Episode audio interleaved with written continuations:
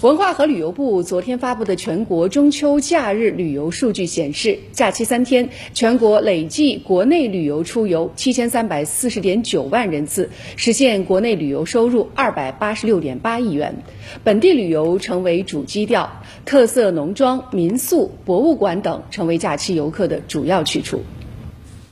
今年中秋假期以短途探亲游、郊区周边游为主，且更追求氛围感。数据显示，景区日均订单量较上周末增长了百分之一百五十九，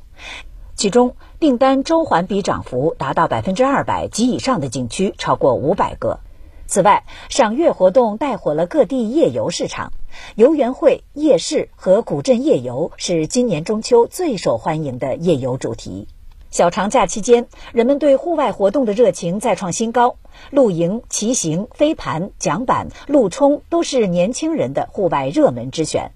各地露营平均搜索热度环比一周前涨幅超过百分之一百三十，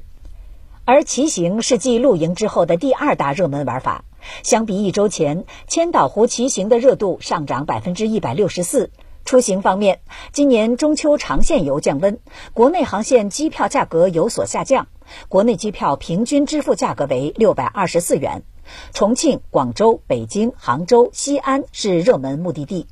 火车票方面，广州往返周边城市的线路热度最高。住宿方面，中高星酒店预订占到整体住宿预订的六成以上，与往年相比增幅明显。其中，以赏月、星空、温泉、湖景、露营为主题的酒店，平均搜索热度环比一周前上涨超三倍；而乡村民宿订单相较去年同期提升了七成，大城市周边民宿预订量增长较快。